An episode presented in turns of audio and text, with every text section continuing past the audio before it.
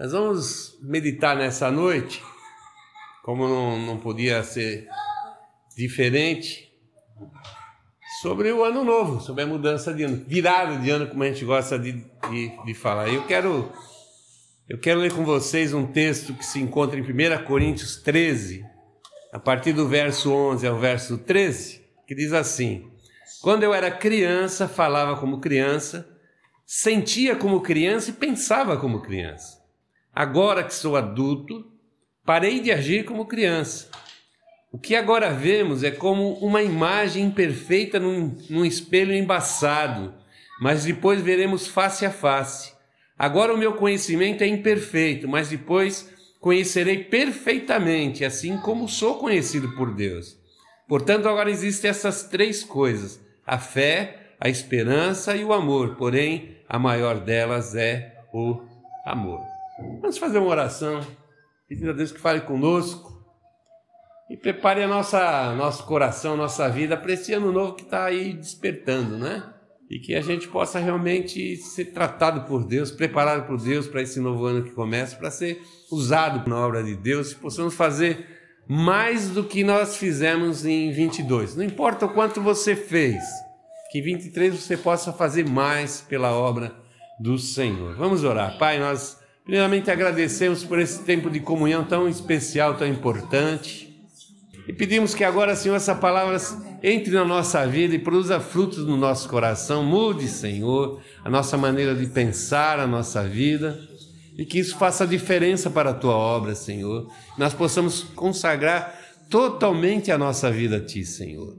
Abençoa-nos, Senhor, mais uma vez eu te peço, em nome de Jesus Cristo. Amém e amém.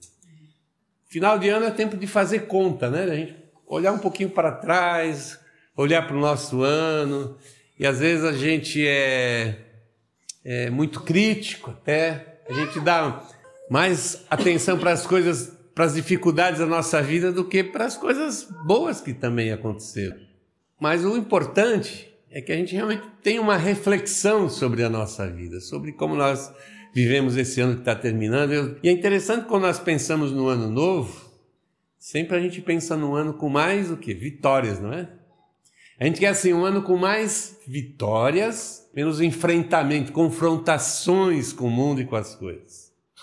Mas parece meio estranho isso. Como é que se eu tenho menos luta eu vou ter mais vitórias? Eu creio que essa questão de, da nossa vida, das dificuldades das nossas vidas, ser uma coisa que a gente muitas vezes encara isso como um grande problema. Eu ter dificuldades é um grande problema. Muito pelo contrário, nós devemos olhar isso de uma forma diferente. Quando eu tenho dificuldades, eu estou dando oportunidade a Deus de mostrar os poderes, a sua força na minha própria vida. Quando eu não passo por situações difíceis, dificuldades, eu não tenho as experiências para contar. Porque eu não enfrento situações e percebo que Deus está a meu favor, que Deus está ao meu lado, que Deus está me amparando, Deus está me direcionando, Deus está me guardando em muitas vezes situações extremamente difíceis. Eu lembro do testemunho de Paulo lá, se não me engano é 2 Coríntios, quando ele fala da que ele pediu a Deus três vezes para Deus livrar ele do espinho na carne. E Deus responde para ele: A minha graça te basta. E ele conclui esse pensamento dizendo uma coisa muito importante para nós, que, que é justamente nas nossas fraquezas que nós mostramos o quê? A força que vem de Deus. Quando nós fazemos as coisas da nossa força e, e resolvemos ou dá certo, a gente pouco percebe a ação de Deus na nossa vida. Mas quando a gente se sente assim completamente abatido, sem força, sem ânimo, sem coragem às vezes de continuar a nossa luta, nós recebemos ou percebemos em nós o quanto Deus está conosco, quanto Deus está no comando e no controle da nossa vida. Então, quando nós olhamos para dificuldades, em vez de nós enxergarmos como problemas, como coisas assim que a gente não deveria, como servos de Deus ou como filhos de Deus, como a gente gosta de dizer, enfrentar. Lembre-se que é justamente nessas horas que você vai perceber que você tem um Pai maravilhoso, que cuida de você, que você não está sozinho e você não está em nenhum momento sozinho, porque o Senhor está com, com você. E melhor ainda, a igreja do Senhor está com você. Muitas vezes na minha vida, o que me sobrou para me apoiar, para me segurar, foi a igreja, as pessoas que estavam ao meu lado. Use e abuse da igreja de Cristo. Realmente, perceba que aqui no meio da comunidade existem pessoas que te amam profundamente, como ninguém de fora, às vezes nem uma pessoa da família mesmo vai te amar ou vai ter cuidado com a sua vida, cuidado, tentar ajudar, direcionar e fazer com que você passe pelas dificuldades com o menor sofrimento possível, porque na verdade as dificuldades com certeza elas vêm. E Paulo nesse texto que a gente conhece como hino do amor cristão, que nós acabamos de ler em 1 Coríntios 13, ele fala algumas coisas extremamente interessantes de alguém que passou por experiências na sua vida profundas, duras, difíceis. E ele escrevendo aos Coríntios, ele percebia toda aquela situação que os Coríntios estavam passando, as dificuldades, as lutas, e ele entendia aquilo não como um problema, mas como uma, uma possibilidade de Deus agir no meio daquelas pessoas. E ele falando sobre as situações, ou talvez olhando para a sua própria vida, ele entende de quando ele agia como uma criança na fé, como alguém que não conhecia muito da vida cristã, ou mesmo não conhecia muito de Deus, mas que à medida que ele vivenciava a vida cristã, ele foi amadurecendo e ele mesmo se entende a partir desse momento como uma pessoa adulta. E ele está dizendo, está testemunhando para os, a igreja de Coríntios, falou, eu, eu também agi, pensei e vivenciei as experiências cristãs como uma criança, com medo, com dificuldade de entender, de compreender a responsabilidade até de ser um cristão. Porque se por um lado é uma benção muito grande a gente ser cristão, poder carregar, como eu gosto sempre de dizer, carregar sobre o nome, o nome de Cristo sobre a nossa vida, é uma é uma experiência marcante, maravilhosa, uma bênção de Deus, por outro lado, também nos enche de responsabilidade do que fazer com a nossa vida e como as pessoas nos enxergam como cristãos. O que é também extremamente importante. Mas ele diz assim: que é, o cristão vai passar pela essa infantilidade, mas ele vai crescer e vai se tornar um adulto. E o adulto enxerga tudo de uma maneira diferente. Ele sabe o que é verdadeiro, o que é falso, ele sabe o que é correto, como é o agir correto. Ele, ele sabe o que é confiar em outra pessoa, ou seja, confiar no Senhor. Ele sabe da sua responsabilidade dentro do reino, por isso ele age de uma maneira diferente. É bem isso, a gente a gente está planejando um ano de 23 maravilhoso, né? E nós vamos chegar no final aqui, vamos aqui, vamos testificar, olha, tivemos lutas, dificuldades. Por quê? Porque essa é a vida. A vida é isso. Situações boas, legais, situações difíceis. Difíceis. Que às vezes a gente tem vontade de desistir de tudo. Essa é a vida. E sempre foi assim, desde sempre. E sempre vai ser assim. Que nada que a gente planeja para a nossa vida acontece 100% daquela maneira suave, maravilhosa.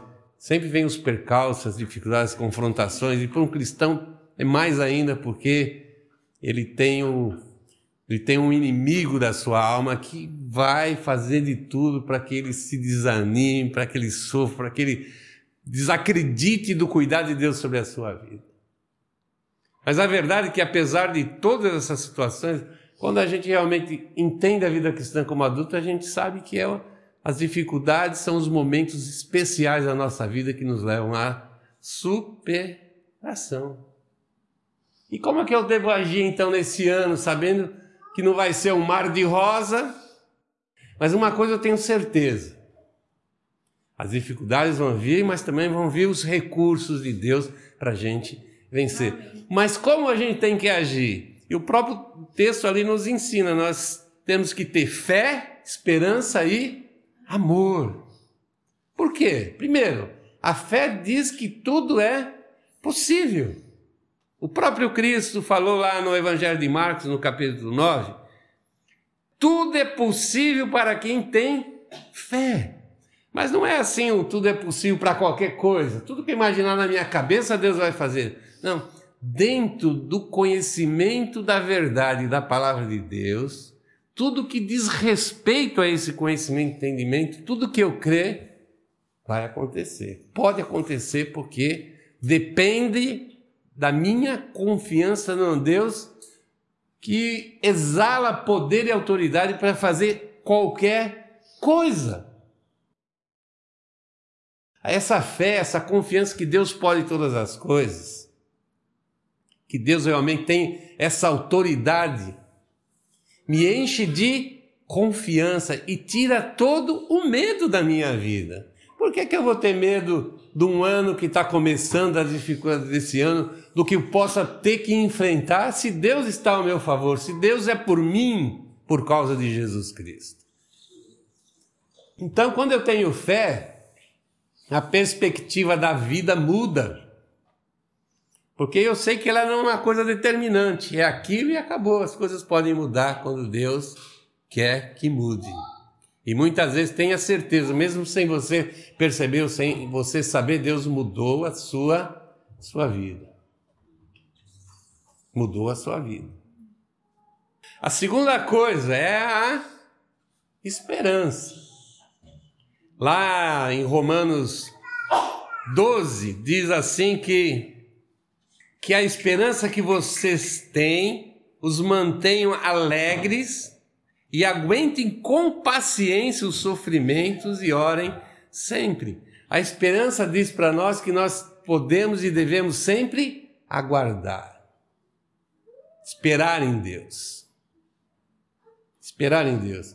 Porque a gente pode se decepcionar com pessoas, às vezes a gente se decepciona com as pessoas mais próximas de nós, os entes mais íntimos da nossa vida, as pessoas mais próximas, não são pessoas estranhas que a gente não conhece, mas muito pelo contrário, as maiores decepções que nós temos são com as pessoas que são próximas da nossa vida. Nós podemos, diz a palavra, até nos decepcionar com os nossos pais.